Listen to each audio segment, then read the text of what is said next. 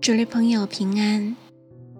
今天我们要来读《传道书》第一章，从十二节至十八节。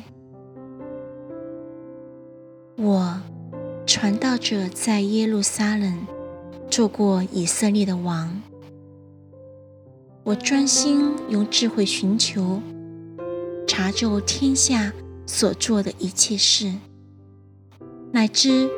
神叫世人所经念的是极重的劳苦。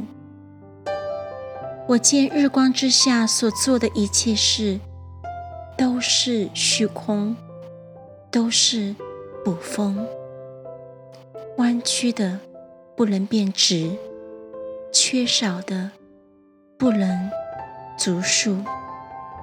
我心里议论说：我得了大智慧。胜过我以前在耶路撒冷的众人，而且我心中多经历智慧和知识的事，我又专心查明智慧、狂妄和愚昧，乃知这也是普风。